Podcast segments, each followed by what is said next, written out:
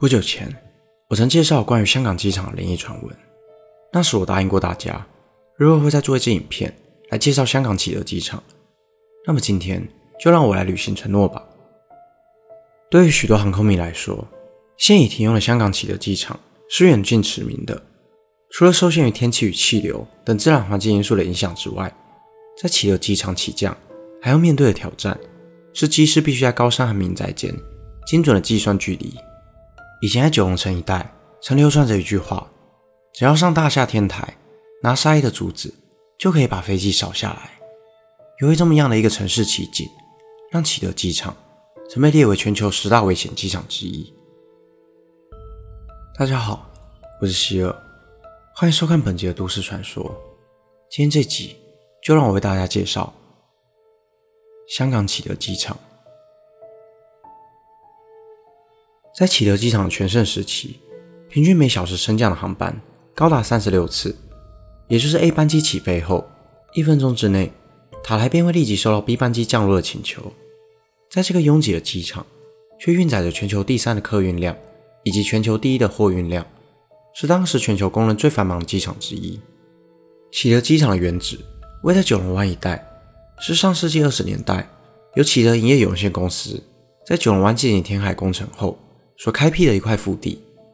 启德公司原本的计划并非建造机场，而是打算建造一座花园城市住宅。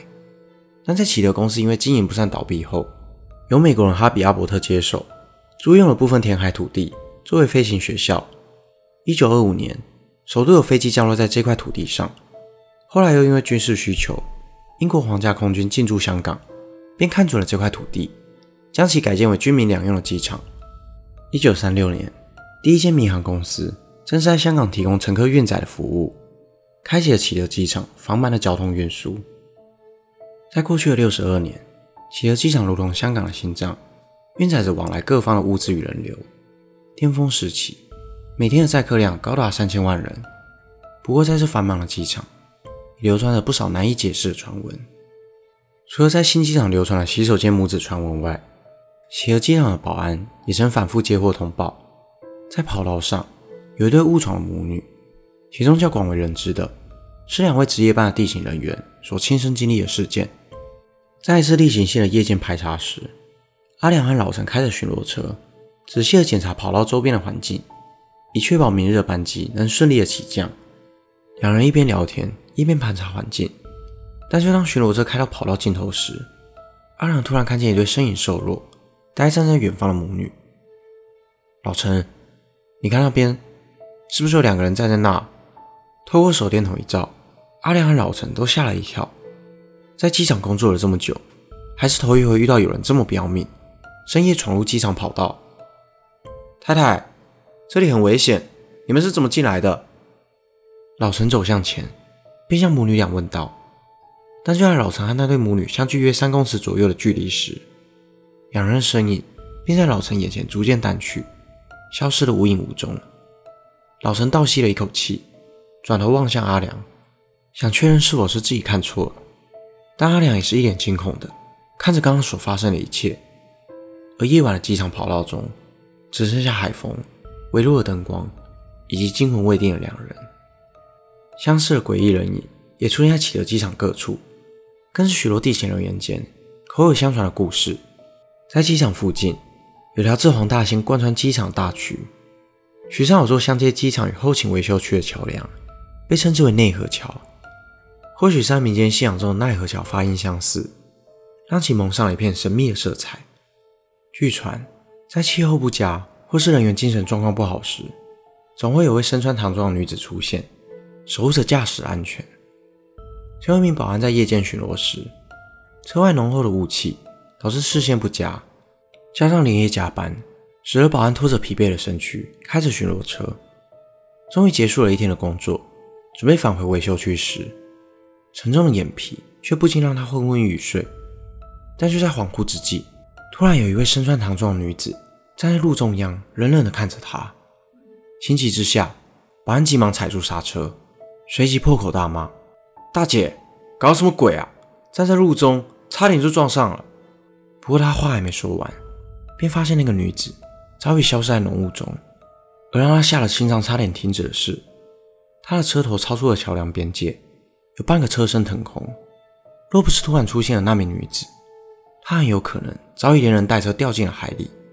随着启德机场的停用，这一灵异事件也早已被世人淡忘。在一九九八年七月六日，最后一班航班在启德机场结束飞行后，启德机场也正式画下句点。九龙区因航道安全而限制建筑高度规范也随即撤销。当年抬头即见飞机腹部的日子再不复见。然而没想到，在启德机场停用多年后，一则流传于周边居民的故事，再度让启德机场这些无法解释的灵异传闻浮上了台面。某天日暮低垂时分。在旧机场附近工作的王先生下了班，他按往常搭乘公车返家。走着走着，一声娇羞的呼唤从身后传来：“先生，请问机场登机口的方向在哪？”王先生一听，心想：肯定又是背包客迷路了。但这里离机场也差太远了吧？秉持着热血心肠的他，转头望向声音的来源。刹那间，王先生一度以为自己穿越了时空，回到了七零年代。因为眼前这名清秀的女子，穿着一身复古的墨青色长袍，乌黑亮直的长发披在瘦弱肩上，手上还提着旧式的皮箱。我想去机场，去美国找我丈夫。请问机场从哪边走呢？王先生搔了搔头，唉，现在过去肯定塞车的。我带你去坐机场巴士吧。女子不停地点头道谢，但在步行途中，女子轻笑着：“现在人啊。”真懒惰，这么近的路程也要坐巴士。王先生困惑地看向女子：“哪里近，老太太？现在过去机场不塞车都得要一个半小时。”女子望向怀中的链表，惊慌地说：“那可不行啊！我的班机在一小时后起飞。奇怪了，那时送丈夫去搭机不就在这里吗？怎么才几年的时间，说变就变？太太，你几年送机的？”机场搬迁都已经八年了，女子语带哽咽的回道：“一九六三年啊，那年她说要去美国做生意，后来新闻说甘乃迪被刺杀，商界一片混乱，也都没有他的消息。现在是死是活都不知道。”王先生听完后一头雾水。女子看上去不过也才二十来岁，一九六三年，她根本还没有出生吧？如果不是在开玩笑，那肯定就是精神病。此时，两人走到太子道东的街道，女子破涕为笑：“哎呀，机场入口不就在这吗？先生，今天真是谢谢你啊！”随后，女子提着皮箱，朝着街道末端的闸门跑去。王先生望向被铁链封锁的闸门，上头还挂着禁止进入的标语。当他正要阻拦女子时，竟然看到女子直奔紧闭的闸门，像透明人一样穿透了进去。临走前，还不忘回头向王先生挥手道别。王先生呆站在原地，不敢相信眼前的一切。这是他人生第一次被鬼问路。企鹅机场因为其特殊的地理位置与航道，被评为全球最危险的机场。但相较于其他同等运输量大型机场，企鹅机场空难件数比例其实并不高。除了修建时期与二战被日军占领时空袭所造成的大规模伤亡以外，企鹅机场所发生过的意外屈指可数。也许是因为数一数二的飞行难度，让航空公司和机师都不敢轻忽，也因此造就了那段辉煌的岁月。